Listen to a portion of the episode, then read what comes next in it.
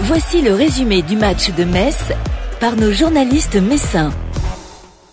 Eh bien, le FC est toujours en vie grâce à cette victoire 1-0 ce soir face à Angers, grâce à un but de la tête de Didier Lemkelze à la 50e. Les Grenats barragistes provisoires à l'issue de cette 37e journée de Ligue 1 parce qu'ils se sont imposés et parce que dans le même temps, le Stade de Reims est venu s'imposer sur le mal classé, sur la pelouse du mal classé stéphanois 2 buts à 1, qui est l'incroyable retournement de situation pour une équipe messine qu'on nous disait, eh bien, il y a encore trois journées euh, condamnée à la Ligue 2 et les Grenats ce soir, eh bien, sans être eh bien brillants, ils ont réalisé un match d'hommes avec cette volonté tout simplement de prendre les trois points face à une équipe angevine qui a quand même joué le coup jusqu'au bout sans être menaçante parce que Marc Aurel Caillard a passé une soirée relativement tranquille dans les buts. Il y a eu assez peu d'occasions franches dans ce match, mais euh, Didier Lamkelze a apporté son grain de folie, a apporté surtout son réalisme devant les cages grâce à ce centre parfait de euh, Fali Kandé à la 50e et ce coup de boule de l'international camerounais euh, pour sceller cette victoire 1-0 du